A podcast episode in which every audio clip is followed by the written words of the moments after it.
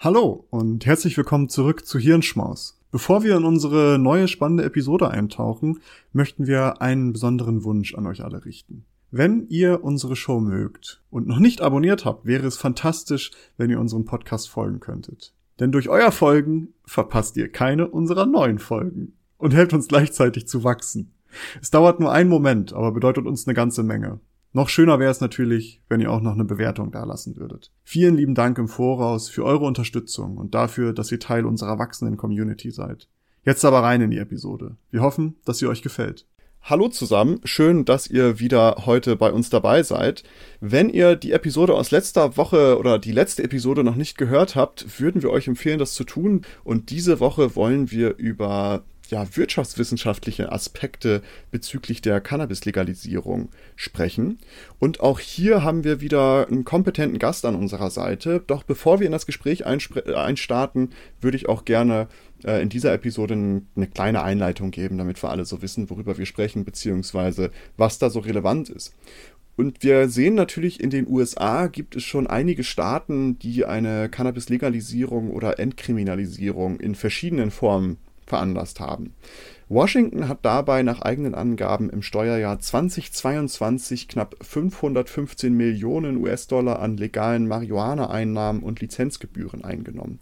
Im vorherigen Jahr waren es noch 47 Millionen US-Dollar weniger. Colorado hat über sechs Jahre 1,6 Milliarden US-Dollar an Steuern und Lizenzgebühren eingesammelt. Aber neuere Auswertungen weisen aber auch darauf hin, dass die Steuereinnahmen irgendwann eine Sättigung erreichen und dann nicht mehr steigen und gegebenenfalls sogar wieder sinken wenn beispielsweise weitere Staaten legalisieren oder der Schwarzmarkt auf andere Stoffe, zum Beispiel synthetische Cannabinoide, äh, umgestiegen ist.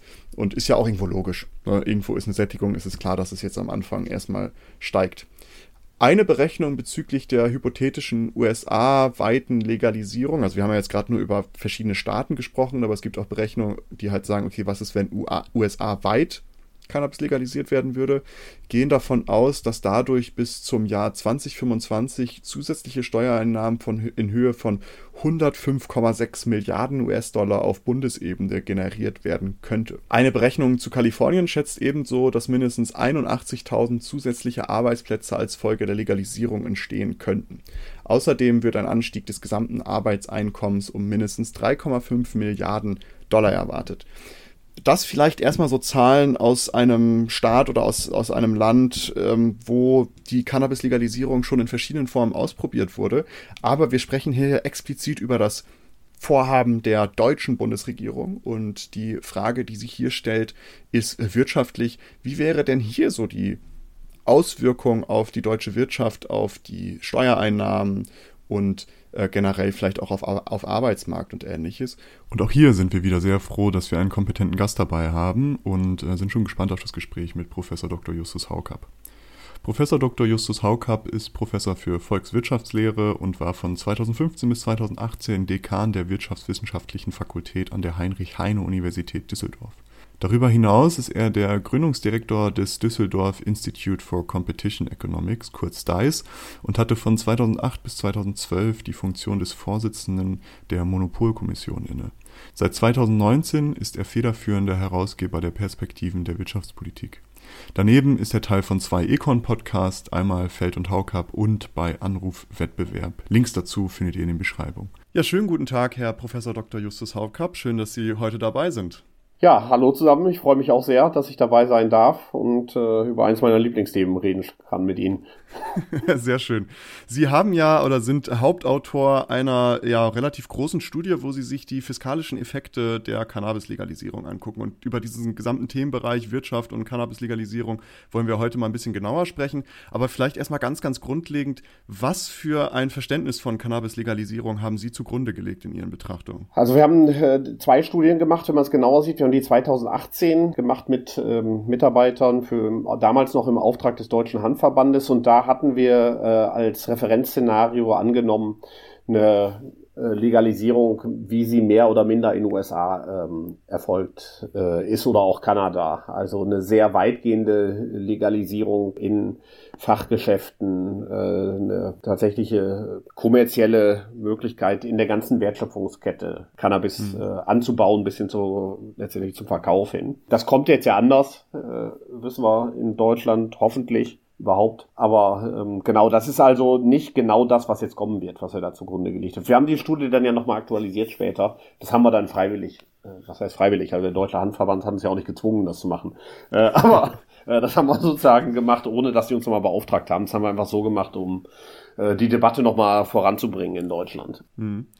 Dann äh, vielleicht nochmal grundlegend eine Frage, wie haben Sie Ihre Berechnung genau angestellt? Also was für Daten nimmt man da eigentlich genau? Ja, das ist, äh, das ist schon eine sehr gute Frage, über die ich jetzt sehr viel sagen könnte. Das ist ja nicht trivial tatsächlich, weil äh, man muss ja Abschätzungen darüber machen, wie wird sich äh, der Cannabiskonsum in Deutschland entwickeln, wenn es denn legal äh, wäre das ist vielleicht noch gar nicht so schwer, weil man ähm, sagen könnte, gut, selbst wenn wir davon ausgehen, dass sich nicht viel verändert, muss ich ja wissen, wie sieht's denn heute aus mit dem Cannabiskonsum in Deutschland?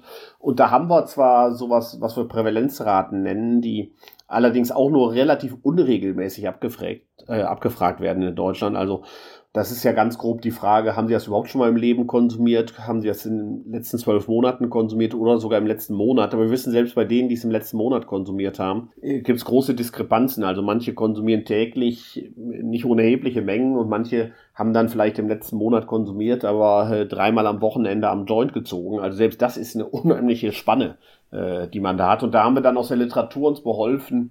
Da gibt's vereinzelt gewisse äh, Studien, meistens aus den USA, die das wiederum mit Grammzahlen zusammenbringen, diese Prävalenzraten. Und die haben wir dann, letztendlich haben wir Annahmen darüber getroffen, wenn jemand sagt, er hat im letzten Monat konsumiert, wie viel haben die dann im Durchschnitt konsumiert? Also im Einzelfall ist das immer anders, aber ja, und das haben wir aus der Literatur genommen und dann Hochrechnungen darüber gemacht, wie viel Gramm das ist und dann ist man schon einen Schritt weiter. Wir haben das auch nochmal abgeglichen, teilweise mit den Zahlen, die wir jetzt aus den USA haben, weil da kann man ja eine gute Beziehung herstellen. Da weiß man sozusagen so und so viel sagen, sie hätten in dem und dem Zeitraum so viel konsumiert und da kann man ja tatsächlich sehen, besser sehen zumindest wie viel Gramm das sind, weil die legale Märkte in vielen Bundesstaaten haben. Aber das Ganze, muss man sagen, ist schon, ich will nicht sagen Stochern im Nebel, ja doch, ist ein Stochern im Nebel. Man muss versuchen, aus diesem sehr dichten Nebel ein etwas leichteren Nebel zu machen, sag ich mal so. Aber es äh, bleibt ein Nebel. Also man hat da nicht so harte Daten wie äh, über, äh, sagen wir mal, die Kfz-Zulassung in Deutschland. Äh, ja, ja da wissen wir genau, was passiert. Ja. Genau, und dann also würde man im Grunde genommen nach dem zukünftigen geschätzten Verbrauch würde man dann hochrechnen, okay, was für einen Umsatz oder was für, was für Mengen würden verkauft werden. Und dann kommen wir ja zu dem interessanten Punkt, und zwar die Steuer.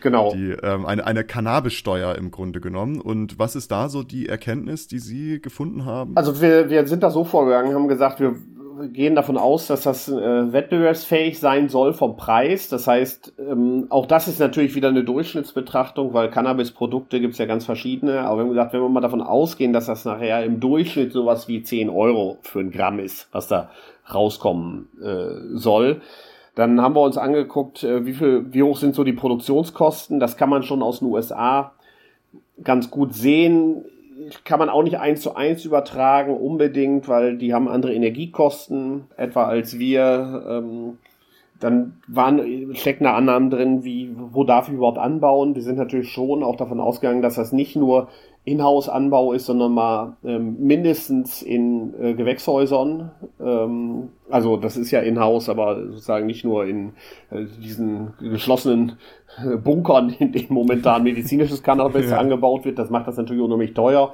Wenn wir davon angehen, das wird eher landwirtschaftlich betrieben, sag ich mal, wie der Gurkenanbau äh, in Deutschland. Und dann kann man das, ähm, das ist wahrscheinlich noch zu konservativ äh, gerechnet. Wir haben gesagt, für vier Euro das Gramm kriege ich das letztendlich angebaut.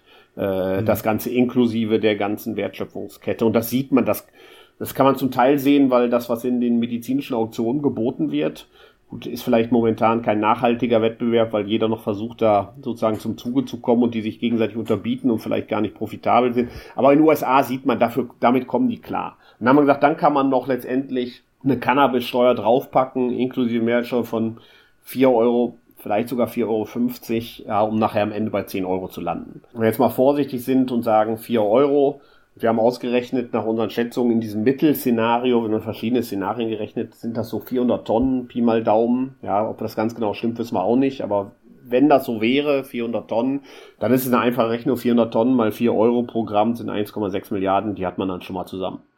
Ja, wenn wir 4,50 Euro machen, haben wir sogar 1,8 Milliarden äh, drauf. Ähm, das wäre wahrscheinlich auch noch nach unseren Einschätzungen konkurrenzfähig, äh, letztendlich zum, zum aktuellen Schwarzmarktpreis. Und um das mal so in, also diese, diese Steuer wäre ja sowas wie eine Tabaksteuer im Grunde genommen. Also es würde dann auf das Produkt der, des Cannabis würde das dann halt draufgeschlagen Genau, werden. das ist wie eine Tabaksteuer oder Alkoholsteuer äh, genau. oder Mineralölsteuer. Also das, das kennen wir ja im deutschen Steuersystem. Also das ist jetzt in, dem Sinne äh, keine steuertechnische Erfindung. Ja, das ist also ganz langweilig. Aber ist ja auch sinnvoll, langweilige, schon bewährte Mittel zu nutzen. Ja. Ähm, aber, aber um mal so um die Relation zu bekommen, dieser Wert, der, also diese 1,6 Milliarden Euro, was für eine ja, was für ein Zuwachs wäre das so für den deutschen Haushalt? Wäre das schon, schon signifikant? Wäre das schon relevant in irgendeiner Art und Weise? Ähm, das, das, gut, jetzt, jetzt haben wir äh, Geldnot an allen Ecken und Enden sozusagen. ja, okay, jetzt gerade. ähm, aber letztendlich, also das ist jetzt nicht äh, äh, überbordend viel, äh, ja. muss man sagen. Jetzt, ähm, in dem Sinne kann man, ist das, ähm, äh, der, der Bundeshaushalt hatten äh, Volumen von 480 Milliarden oder so. Ja, ja also 1,6 Milliarden, die gehen da irgendwo unter. Aber man kann natürlich äh, schon von auch davon was machen. Ja, so ist es ja nicht. Ich meine, was ja, das wäre dann natürlich die Aufgabe des Deutschen Bundestages, das zu entscheiden, ob sie das jetzt für die Prävention ausgeben wollen oder ob sie damit, äh, was weiß ich, äh, äh, irgendwelche Klimaschutzprojekte fördern wollen oder äh, dass sie ins Gesundheitssystem stecken, allgemein, keine Ahnung, das ist ja eine Demokratie so, das kann der Bundestag frei entscheiden, was er mit dem Geld macht. Aber äh, letztendlich, wo jetzt doch die Kassen knapper werden, wäre das vielleicht doch nochmal interessanter zu sagen, also es ist eigentlich ziemlich unsinnig, auf dieses Geld zu verzichten. Mal zum Vergleich vielleicht. Ähm, ein aktuell sehr heiß diskutiertes Thema ist ja das Bürgergeld und das hat ein Volumen von circa zwei Milliarden ähm, oder ja. schätzungsweise zwei Milliarden Euro ähm, kostet das Bürgergeld so gesehen oder da gehen zwei Milliarden hin. Also wenn man wirklich mit 4,50 Euro. Das hätte man genau mehr oder weniger finanziert dadurch. Genau. Ähm, es gibt natürlich andere, gerade aus dem Kreis derjenigen, die ähm, da sich durchaus für die, die, für die Legalisierung stark machen, die sich wünschen, dass dann auch ein Teil davon in in Präventionsmaßnahmen fließt. Äh, ich würde das auch durchaus für sinnvoll halten, aber Definitiv. letztendlich ist der Bundestag natürlich frei zu entscheiden, äh, ja, ist ja so, was er machen will mit dem Geld. Ja. Aber es wäre ja auch nicht nur die Cannabissteuer, die ja dazu kommt. Ne? Es wäre ja auch generell halt Umsatzsteuer, Mehrwertsteuer, weil das ja halt einfach ein neues Produkt auf dem Markt ist. Das wäre ja nochmal ein extra genau. Zuwachs. Genau, wir haben das ja insgesamt ausgerechnet, haben gesagt, da könnten mhm. insgesamt, ähm, äh, also wenn man die ganzen Steuern, na, Steuern und Sozialabgaben zusammen äh, nimmt, dann waren das so ungefähr ähm, äh, 3,3 oder sowas, 3,3 bis 3,4 äh, Milliarden aussehen, wobei die, der zweitgrößte Topf ist, die, ist dann die Mehrwertsteuer. Ähm, ja. Die ist allerdings schon steuertechnisch kriegen da schon die Kommunen äh, und die, die Länder einen Teil von, also die Länder erstmal einen Teil von ab. Äh, das heißt also, das landet nicht mehr alles beim Bund äh, automatisch. Und dann haben wir auch noch kleinere Gewerbesteuer, äh, Einnahmen und so weiter. Das kriegen dann die Kommunen direkt. Ähm, dann haben wir auch noch einen Teil äh, der Sozialversicherungseinnahmen, die gehen natürlich in die Sozialversicherungskassen äh, direkt rein. Also es landet nicht alles direkt im Bundeshaushalt, äh, dieses Geld. Ähm, jetzt haben wir so ein bisschen über die Einnahmen gesprochen. Ne? Also es gibt die Cannabissteuer, es gibt die Mehrwertsteuer, Umsatzsteuer natürlich auch. Äh, auch natürlich irgendwie sowas wie Einkommenssteuer und ähnliches würde ja auch noch, wenn das neue Betriebe sind, neue Selbstständigkeiten. Genau, die zahlen Lohnsteuer, die haben, je nachdem, wenn das genau. jetzt einzelne sozusagen Kaufleute sind, die ein eigenes Cannabisgeschäft auch machen, dann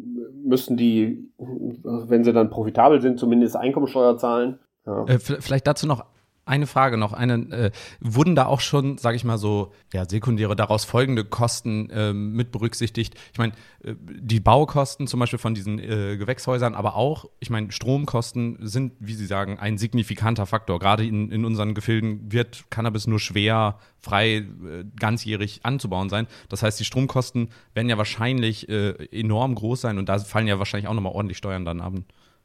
Ja, das hängt wieder darum, dass, dass, dass, dass letztendlich haben wir gesagt, das ist alles in den Produktionskosten mit drin. Ja, das, das kriege ich alles für die vier Euro mit rein. Wie die dann zum Beispiel den Strom äh, sich dabei schaffen, dass da, da kann man ja tausende von Annahmen treffen letztendlich. Ja, wenn ich jetzt ein Gewächshaus, sag ich mal, hier am Niederrhein aufstelle, ja, dann kann ich mir auch ein paar Solaranlagen dahin stellen, dann kostet der Strom gar nicht mehr so viel, als wenn ich jetzt, sagen wir mal, äh, das in so einem Bunker in Dresden bauen muss, wie das jetzt gemacht, ja, äh, anbauen muss, wo ich dann äh, vielleicht mehr, mehr Strom irgendwo anders herziehen muss. Also ähm, aber letztendlich haben wir sozusagen ist unsere Annahme, das steckt damit drin, mhm. äh, sozusagen. Dass da in Teilen dann nochmal diese, diese ganz, da ist dann vielleicht nochmal ein bisschen Stromsteuer fällig oder so, obwohl die ja nun auch wiederum äh, fast auf null reduziert werden soll.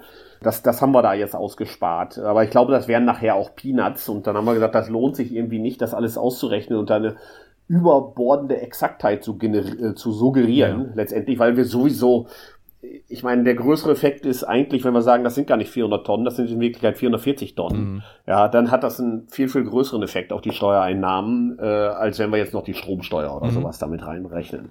Ja, das ist ja generell, wie Sie es auch schon gesagt haben, auch dass äh, diese ganzen Rechnungen, es ist ja wirklich Modelle, also man versucht irgendwie eine, ein Bild zu zeichnen, was so ungefähr vielleicht was beschreiben könnte, was passieren kann. das ist ja mal genau. vieles, vieles im Konjunktiv.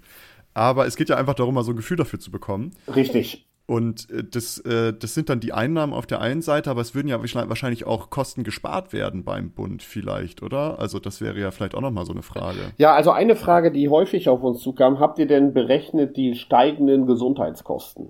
Ja, durch die Cannabis-Legalisierung. Und da habe ich immer gesagt, ich glaube ehrlich gesagt gar nicht, dass wir steigende Gesundheitskosten haben ja. äh, durch eine Legalisierung. Wenn überhaupt, hätte ich den Optimismus zu glauben, dass wir sogar sinkende Gesundheitskosten äh, bei einer Cannabis-Legalisierung haben. Zum einen ähm, kann man sagen, ja, wir sehen international, äh, dass es durchaus eine Zunahme äh, von Cannabiskonsum gibt. Äh, das kann man nicht sozusagen so ganz wegbügeln. Wir sehen allerdings auch, dass es eine Zunahme von Cannabiskonsum gibt in Staaten, die nicht legalisieren. Also müssen wir uns dann wirklich fragen, was ist der ursächliche Effekt der Legalisierung, ja, und nicht einfach der allgemeine globale Trend, den wir beobachten. Und selbst da sieht man gut, es gibt vielleicht selbst durch die Legalisierung mal eine kleine Zunahme, aber dann ist wieder die Frage, wie viel davon ist Problemkonsum? Dann wiederum gibt es Studien, die zeigen, ja, wir sehen doch eine steigende Zahl, teilweise zumindest manche Studien von äh, Cannabis-bezogenen Gesundheitsproblemen nach einer Legalisierung. Da müsste man aber auch nochmal genau einsteigen, eigentlich, woran liegt das? Das ist in den Studien leider bisher ziemlich unklar geblieben, woran das liegt, weil man sieht, es gibt dazu eine relativ bekannte Studie, die zeigt, dass die Anzahl von cannabisbezogenen Gesundheitsproblemen zunimmt nach der Kodierung äh, im System, ähm, aber der Cannabiskonsum gar nicht zugenommen hat. Und dann stellt sich natürlich die naheliegende Frage, liegt das vielleicht gar nicht daran, dass wirklich da mehr Gesundheitsprobleme auftauchen, sondern dass die Ärzte jetzt, sag ich mal, ehrlicher das kodieren äh, als in der Vergangenheit, wenn das lokal, äh, lokal ist, weil sie den Leuten keine Probleme, also solange es illegal ist, mache ich den Leuten gegebenenfalls ein Problem dadurch ähm, und so weiter. Also ja, das können wir sagen, ja, also möglicherweise kann es da einen kleinen Effekt geben, wenn man nicht ganz, aber wir haben natürlich einen gegenläufigen Effekt, äh, dass wir qualitätsgesicherte Ware haben. Äh, unter anderem. Und das sollte in jedem Fall die Gesundheitskosten äh, reduzieren, weil ein Problem ist jetzt etwa durch ja immer wieder auftauchende Beimischungen, die in Teilen äh, die schlimmsten Fälle sind ja, die wir mal hatten, tatsächlich, wo, wo Blei äh, so, äh, beigemischt wurde, um das Ganze schwerer zu machen. Das ist natürlich wahnsinnig gesundheitsschädlich, aber selbst so andere Chemikalien, die das Ganze schön klebrig aussehen lassen sollen, sind maximal gesundheitsschädlich. Also von den, von der, von der, sag ich mal, Pestizidbelastung und sowas ganz zu schweigen. Ja, das war in Kalifornien eine ganz interessante Erfahrung, dass man gesagt hat, oh Gott, oh Gott, also was ist da drin? Ja, das würde man keinem landwirtschaftlichen Betrieb genehmigen, äh, äh, damit seine Pflanzen zu besprühen. Kann man sagen, gut, das wird jetzt auch nicht gegessen, meistens jedenfalls nicht. Ja, ist vielleicht nicht ganz so tragisch. Ähm, aber dennoch, also, dass man dieses ganze Problem, das wird man, glaube ich, da bin ich optimistisch, dass man das in großen Teilen los wird. Selbst heute, jetzt mit der, selbst wenn die Leute viel, viel stärker in den Eigenanbau äh, gehen, habe ich dann Optimismus, äh, dass wir das Problem erheblich reduzieren können, weil doch so verrückt ist keiner, dass er seine eigene, zum eigenen Konsum äh, gedachten Pflanzen äh, jetzt irgendwie entweder beimischt oder mit Pestiziden besprüht. Ja, äh, da habe ich einen gewissen Optimismus. Und das ist natürlich schon etwas, was dann auch die Gesundheitskosten reduzieren wird. Und ich habe, ich bin eigentlich recht optimistisch, dass wir, dass der Problemkonsum zumindest nicht nachhaltig äh, steigen äh, wird, jedenfalls nicht stärker steigen wird als ohne Legalisierung. Ja. Ich, ich finde, dass das überhaupt, also ich finde das ganz schwer, das irgendwie zu beurteilen, weil Sie sagten ja auch eingangs, dass sie gar keine Daten zum Beispiel, also die Datenlage, wer kifft wie viel, also wer konsumiert wie viel äh, Cannabis ist, ja, haben sie schon mal, haben sie in den letzten drei Monaten und so weiter. Und äh, da eine zuverlässige Aussage zu bekommen, die auch nachher verlässlich ist, ist ja total schwierig. Und dann nachher herauszufinden, hat jetzt jemand mehr oder weniger konsumiert, ist ja erstmal gar nicht möglich. Deswegen ist ja vielleicht dieser Zwischenschritt, der jetzt gerade geplant wird, für eine langfristige Legalisierung gerade ein guter Schritt, um irgendwie Daten zu sammeln, wenn man jetzt ehrlich antworten kann, wenn man ehrlich da Daten irgendwie erheben kann, wie sehen die Daten denn dann aus? Und verändert sich das eventuell ja. über die Zeit oder bleibt das konstant? Weil ähm, ich glaube, im Moment ist es ja, wie Sie sagten, Stochern im Nebel. Ja, wir haben da viele Effekte, die ähm, äh, da eine Rolle spielen. Also es gibt äh, natürlich in Teilen auch bessere Daten. Die USA haben im Prinzip bessere Daten, als wir über Cannabis-Konsumverhalten. Äh, Kanada hat äh, auch bessere Daten, aber ähm, natürlich ist die Frage selbst in Surveys, ja, ähm, äh, auch wenn die anonym sind, ändern die Leute nicht doch ihr Antwortverhalten. Äh, wenn sie wissen, das ist jetzt legal, dann auch wenn der, der Befrager oder die Befragerin mir Anonymität zusichert, antworte ich vielleicht doch ehrlicher in der Situation, wo das Ganze legal ist, dann haben wir einen scheinbaren Aufwuchs von Cannabiskonsum, äh, der aber eigentlich vielleicht nur daraus resultiert, dass die Leute ehrlicher antworten, als in der Situation, wo das Ganze illegal äh, ist. Also tatsächlich das ist, das ist schwer, sozusagen, das wirklich verlässlich zu äh, ermitteln, ja. äh, muss man sagen. Und also meine Grundidee ist heute weiß, also Cannabis ist ja letztendlich was vielleicht nicht jedem im Bundestag so bewusst ist, ja, aber jeder, der außerhalb äh, der, der Bundestagsblase lebt, äh, dem ist das, glaube ich, bewusst, habe ich den Eindruck, ist faktisch überall erhältlich in Deutschland. Ja, ähm, ja. insbesondere ist das an allen sagen wir an allen weiterführenden Schulen, nicht unbedingt an allen Schulen. Ja, aber ab, äh, ab einer gewissen Altersklasse ist das, ist das faktisch überall erhältlich. Ja, also die, diese Idee, man, man würde da schwer rankommen als Jugendlicher oder Erwachsene, ist völlig absurd. Ja, es ist, äh, und von daher ist die Frage, wenn die Verfügbarkeit gar nicht steigt, ja, sondern es heute überall verfügbar ist, dann ist eigentlich sehr unklar, warum das ansteigen sollte. Ja, es gibt natürlich einen kleinen Effekt ökonomisch, kann man sagen, gut, vielleicht besorge es mir eher, wenn ich weiß, das ist jetzt qualitätsgesicherte Ware. Ja, dann kaufe ich vielleicht eher, als wenn ich weiß, nicht weiß, sozusagen, was das wirklich ist. Ähm, äh, aber also Rieseneffekte wäre ich ganz überrascht, ganz überrascht, wenn wir große Effekte sehen würden. Ich habe jetzt aber auch natürlich, also wir haben jetzt über das Gesundheit, die Gesundheitskosten gesprochen, aber was vielleicht natürlich auch so eine Einsparnis wäre, wäre ja auch äh, generell Strafverfolgung und ähnliches, stelle ich mir natürlich vor, ne? Genau, das haben, das haben wir auch äh, uns angeguckt. Also ein Teil dieser Kosten, die dadurch entstehen. Ähm, das war in der Studie 2018 für den Deutschen Handverband noch schwierig, weil eigentlich da kaum wirklich gute Daten verfügbar sind, ähm, weil das nicht so granular aufbereitet wird. Es gab dann die, die, die äh, grünen Fraktionen in den Landtagen haben dann überall Anträge, äh, so kleine Anfragen oder große Anfragen an die jeweiligen Landesregierungen irgendwann gestellt, äh, ob sie das mal aufdröseln können. Und in Baden-Württemberg Gut, war vielleicht der Vorteil, dass es auch eine grüne oder eine, Beteil eine recht prominente sozusagen grünen Ministerpräsidenten gibt und eine grüne Beteiligung an der Landesregierung, ähm, haben sie dann ganz gute Daten tatsächlich äh, mal bekommen hundertprozentig sicher ist das auch immer noch nicht sozusagen, weil wir haben natürlich viele äh, Vergehen gegen das Betäubungsmittelgesetz, die, wo das nicht nur mit Cannabis zu tun hat, ähm, sondern multiple Drogen äh, letztendlich eine Rolle spielen. Aber die Daten aus Baden-Württemberg waren dennoch die besten, die es gibt äh, bisher.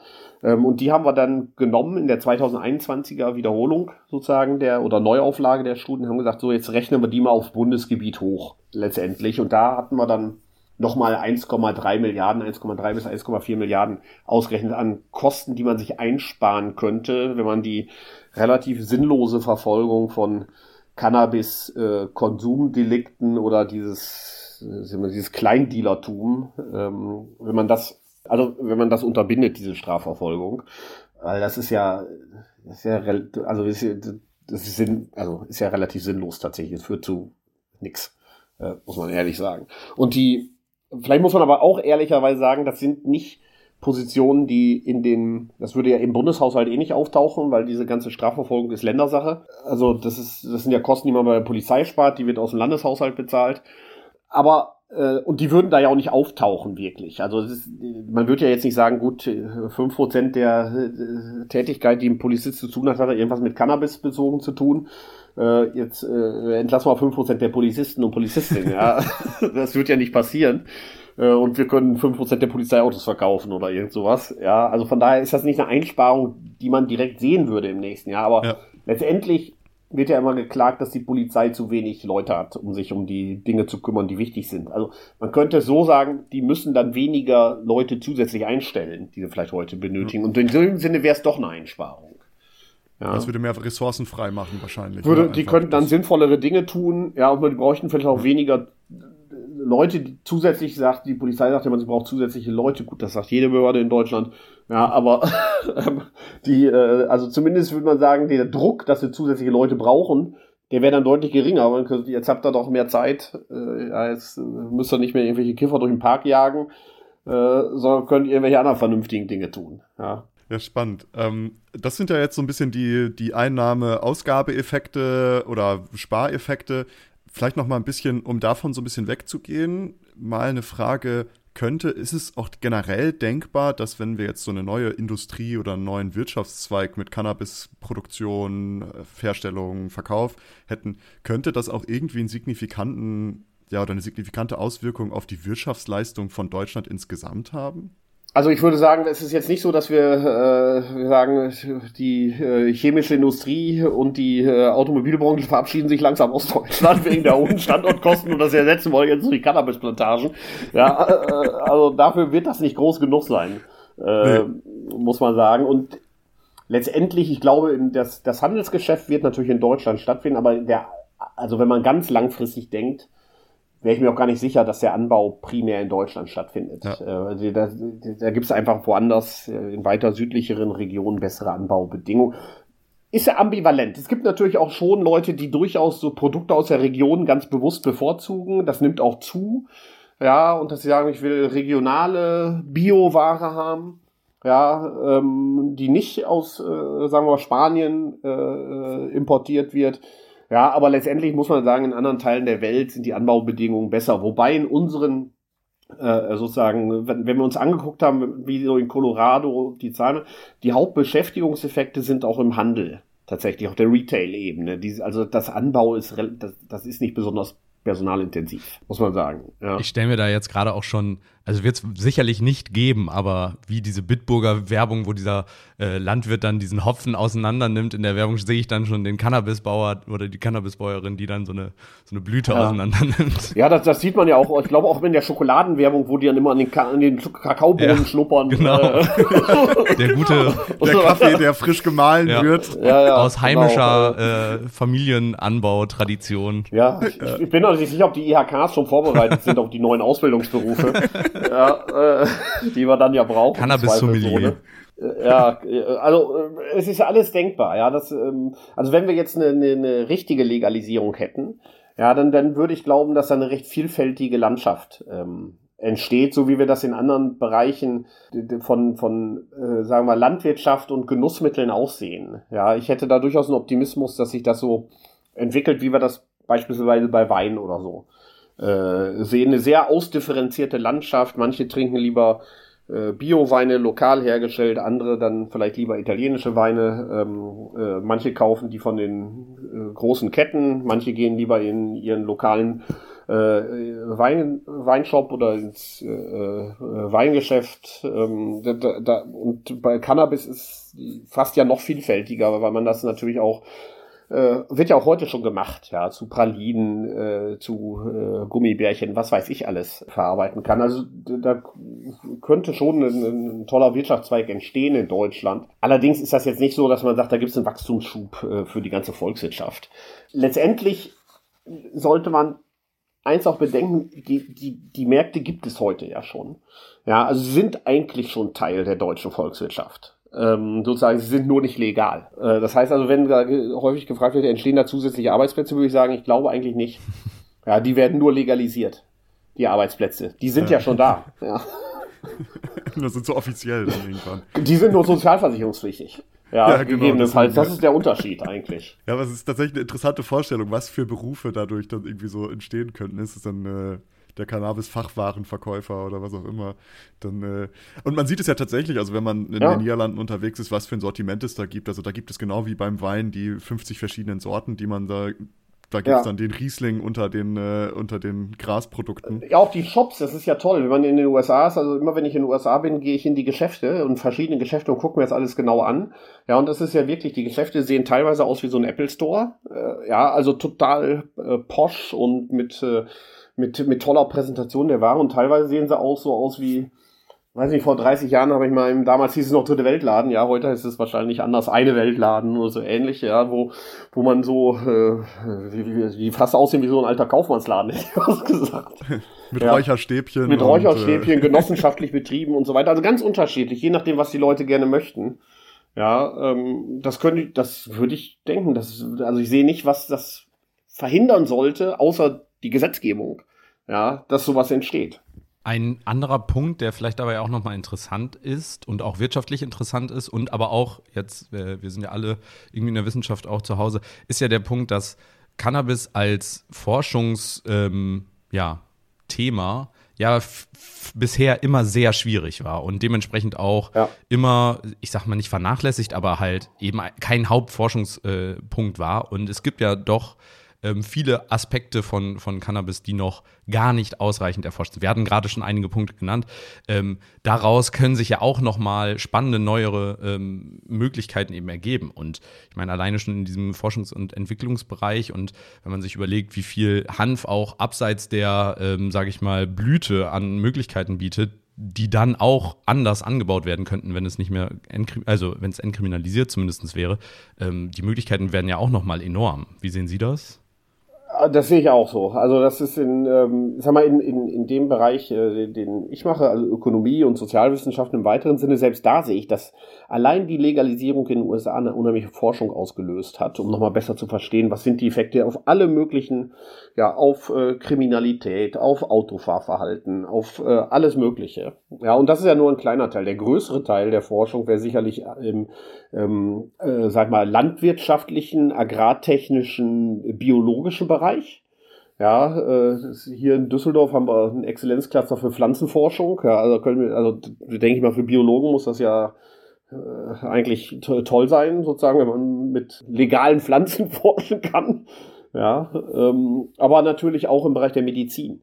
Ja, war das bisher nicht im Fokus unbedingt äh, der Forschung und ich würde glauben, dass äh, es für Wissenschaftler ist immer toll, wenn was Neues passiert, muss man sagen. Ja, und ähm, das ähm, da, da haben wir bisher relativ wenig und da, da wäre ich ähm, optimistisch, dass, das, äh, dass wir das zusätzlich bekommen, wenn, wenn man das vereinfacht. Ja, das ist alles äh, alte Ideologie im Grunde genommen. Ja, es, ähm, ja, äh, sozusagen aus einer rein rationalen Perspektive nicht nachvollziehbar. Sie hatten das am Anfang schon so ein bisschen angeschnitten, dass ja die jetzigen Pläne der Bundesregierung nicht so 100% das sind, was äh, Sie sich dann zum Beispiel gedacht haben bzw. angeschaut haben bei den Berechnungen wenn wir uns jetzt mal die Pläne von der Bundesregierung nehmen, dann wäre das Ganze ja abgeschwächter, also deutlich abgeschwächter, weil wir reden da nicht von einer hundertprozentigen Legalisierung, sondern es ist eher eine Entkriminalisierung mit so ein paar besonderen ähm, ja, Regelungen nochmal für den Eigenbedarf, zum Anbau etc. Aber es würde ja trotzdem auch einen Effekt haben. Genau. In irgendeiner Art und Weise. Sehen Sie das so als Zwischenschritt ähm, haben wir auch, hatte Nils vorhin schon mal gesagt, dass das vielleicht als Zwischenschritt gar nicht so schlecht ist, erstmal diese Entkriminalisierung zu wagen. Sehen Sie das auch schon als ökonomisch sinnvoll an? Ich, ich bin so ein bisschen ambivalent, äh, muss ich zugeben. Ja, ich glaube, wenn man jetzt den Status quo vergleicht mit dem, was wir kriegen, äh, vermutlich, ja, ganz sicher ist es ja noch nicht, würde ich sagen, ist das, was wir bekommen, besser. Ja, ist auf jeden Fall ein Schritt nach vorne. Warum bin ich ambivalent? Weil ähm, natürlich hätte ich mir gewünscht, dass es eine richtige Legalisierung äh, gibt, wo man dann sagt, wir machen das nach, wir gucken uns an, was funktioniert in den USA und Kanada am besten und das machen wir letztendlich. Da hätte wir, glaube ich, deutlich mehr gewonnen, sowohl was die Verdrängung des Schwarzmarktes angeht, das ist ja ein wichtiges äh, ökonomisches, aber auch gesundheitliches Ziel, letztendlich indirekt gesundheitliches Ziel. Ja, und das, das wird, glaube ich, nicht ganz so leicht mit dem äh, bisherigen äh, System. Ähm, aber es wird positiv. Ich bin optimistisch, dass die Effekte positiv sein werden. Warum sehe ich es ambivalent? Weil natürlich die Gefahr ist, dass man sagt, so, jetzt haben wir ja legalisiert, so bleibt das jetzt. Ja, dass wir sagen, jetzt haben wir sozusagen so eine drittbeste Lösung gefunden und bleiben bei der drittbesten Lösung stehen, weil die Notwendigkeit nicht mehr gesehen wird, eigentlich die erstbeste Lösung zu nehmen, weil es ja jetzt schon mal besser ist als in der Vergangenheit. Ja, also von daher ähm, schlagen da zwei Herzen in meiner Brust, muss ich sagen. Also einerseits sage ich es besser als bisher, aber andererseits sehe ich die Gefahr, dass man dann, dass, dass man es nicht wirklich gut macht. ja. Ja. Dass du bei, bei dem Kompromiss bleibt und nicht noch darüber nachdenkt, das vielleicht noch weiter auszubauen. Ja, weil die politische sozusagen Rationalität, wir sagen, wir haben das doch jetzt gemacht, jetzt müssen wir doch nicht in der nächsten Legislaturperiode schon wieder Cannabis äh, legalisieren. Also das wird schwer einzuschätzen, gut, das ist schwer einzuschätzen, aber zumindest sehe ich da ein Risiko. Aber interessant, dass Sie trotzdem sehen, dass es trotz der, der jetzigen Pläne trotzdem irgendwie ähm, positive Effekte haben kann. Ähm, wir hatten auch schon mal grob angerissen den Anbau und dafür vielleicht noch mal so zum Schluss hin noch mal kurz einen kleinen, eine kleine Detour. Der Anbau wird ja wahrscheinlich vielleicht äh, nicht hauptsächlich in Deutschland stattfinden, sondern einfach generell in äh, Europa oder auch in Amerika oder wie auch immer und dann global verteilt. Ähm, aber die Problematik bei dem Anbau ist ja, man weiß, dass das sehr, sehr viel Strom bedarf in vielen Fällen. Es bedarf auch sehr, sehr viel Wasser in vielen Fällen. Das heißt, die Frage nach der Nachhaltigkeit stellt sich da häufig. Und da vielleicht zum Abschluss, was wären so ökonomische Mittel, die man ergreifen könnte, um auch da vielleicht die Nachhaltigkeit irgendwie zu gewährleisten? Ja, ich, ähm, ich glaube, das ist ein wichtiges Thema. Ich will aber auch da, habe ich hab mich so neulich so ein bisschen geärgert über einen Artikel in der Süddeutschen, äh, muss ich sagen, weil da das wird der gleiche Trugschluss häufig, äh, unterliegt man wie, ähm, sagen wir, die, diejenigen, die der Legalisierung sehr skeptisch gegenüberstehen und sagen, welche CO2-Kosten und sozusagen anderen äh, Probleme entstehen durch den Cannabisanbau und vergisst, dass heute auch Cannabis angebaut wird. Ja, tut so, als wenn das alles zusätzlich dazukommen würde. Das stimmt ja nicht. Ja, heute wird Cannabis angebaut und konsumiert. Und das wird heute wesentlich indoor angebaut und heute ist es maximal unnachhaltig, äh, würde ich sagen. Ja, weil das äh, äh, möglichst versteckt passieren muss. Also ganz, ganz viel Indoor, wo man dann äh, letztendlich den deutschen Strommix gegebenenfalls bezieht. Gut, vielleicht hat man Glück und baut in Holland an, dann hat man den holländischen Strommix, der ist ein bisschen günstiger momentan. Äh, letztendlich, also sozusagen, wenn man es vergleicht, muss man wirklich sagen, wie ist die Situation heute und wie ist sie dann, wenn wir es legalisiert haben. Äh, den, den Cannabis-Anbau. Ja, also letzt, letzt, äh, letztendlich ändert sich ja der, der Anbau. Ich meine, jetzt momentan sind auch wieder die guten Tage, jetzt wo es geschneit hat, viele viele Anbauer illegal zu Hause haben Angst, weil es war doch immer früher, dass dann, dass man gesehen hat, wenn oben die Dächer nicht be, beschneit waren, dass es da runtergeschmolzen ist und dann die Polizei aber gesagt hat, oh, okay, da müssen wir mal nachgucken. Äh, ja, ja, ja, und auch die, die Höhe, wenn die, wenn die außergewöhnlich hohe Stromrechnungen haben. Gut, das kann heutzutage auch auf ein Elektroauto hindeuten. Äh, ja. Das funktioniert nicht mehr so Ja, ja, genau. Also äh, vielleicht hat man dann doch eine Wärmepumpe oder äh, naja, wie auch immer. Aber äh, also letztendlich ist es, wäre es natürlich für, am, für die Ökologie am besten, man wird den Freiflächenanbau genehmigen. Der hat, der ist am wenigsten stromintensiv ähm, und würde sozusagen wäre aus ökologischen Aspekten der, der wichtigste. Ich sehe auch die Gefahr nicht so hoch, wie das manchmal dargestellt wird, dass dann, äh, sagen wir, Jugendliche da äh, vorbeikommen und illegal ernten. Klar, das ist natürlich einfacher auf dem freien Feld, weiß jeder, da doch Leute, die sozusagen nachts äh, Erdbeeren pflücken äh, irgendwie und sich die in den Mund stecken. Ähm, beim Cannabis ist es natürlich nicht so, dass man das sofort konsumieren kann, so wie auf dem Erdbeerfeld. Äh, so muss es dann ja, wenn man es erntet, illegal ja dennoch trocknen äh, und gegebenenfalls verarbeiten und so weiter. Und wenn man sagt, wir kommen doch nicht zu einer, Fre wir haben irgendwie zu viel Angst vor dem Anbau auf der freien Fläche, ähm, dann denke ich, wäre ein halbwegs vernünftiger Kompromiss die Gewächshäuser.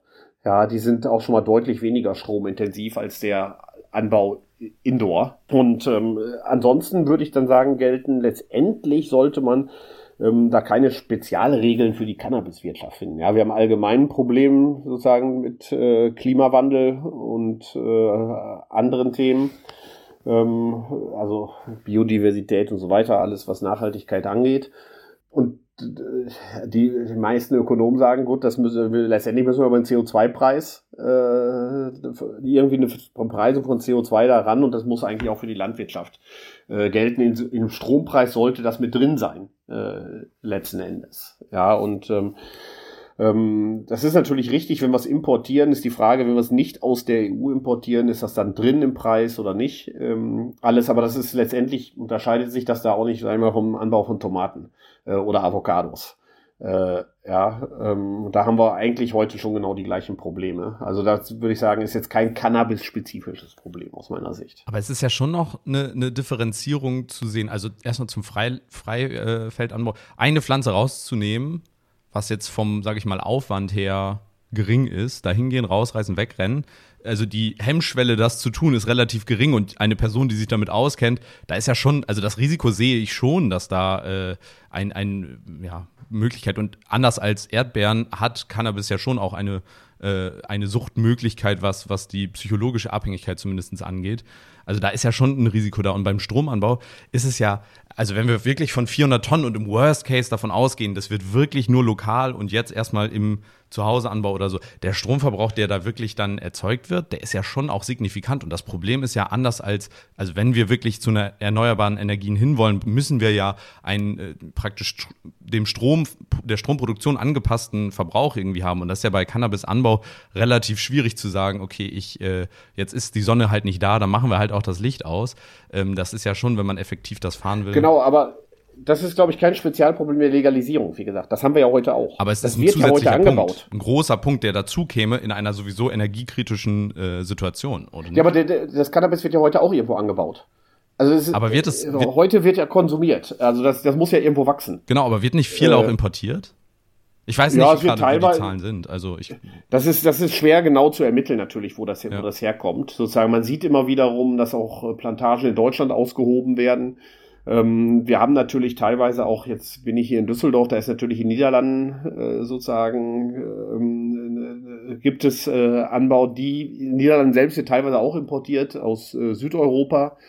Also letztendlich äh, haben wir das heute auch, wenn jetzt mehr in Deutschland angebaut wird, in den Clubs äh, tatsächlich und weniger importiert wird, ähm, dann mag das den Stromverbrauch in Deutschland äh, sozusagen ein bisschen äh, anheizen, würde ich sagen. Dann stellt sich die allgemeine Herausforderung, dass wir den Strommix in Deutschland ändern müssen.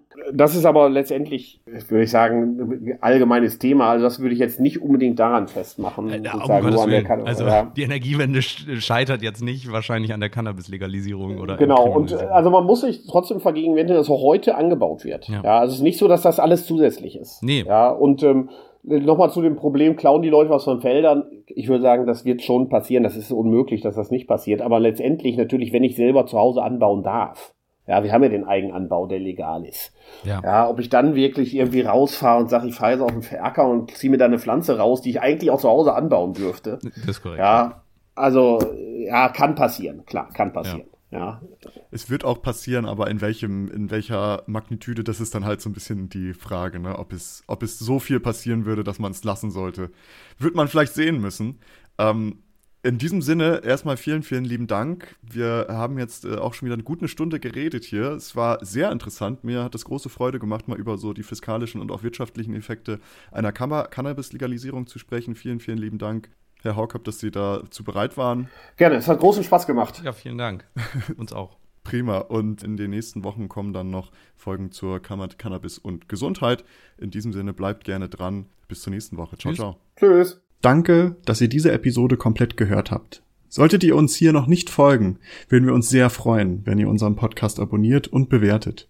Wir stecken viel Arbeit in dieses Projekt und freuen uns über jedes Feedback. Folgt uns gerne auch auf Instagram und oder Twitter, wenn ihr absolut nichts mehr verpassen wollt. Links dazu findet ihr in der Episodenbeschreibung. Danke für den Support, hoffentlich bis zum nächsten Mal.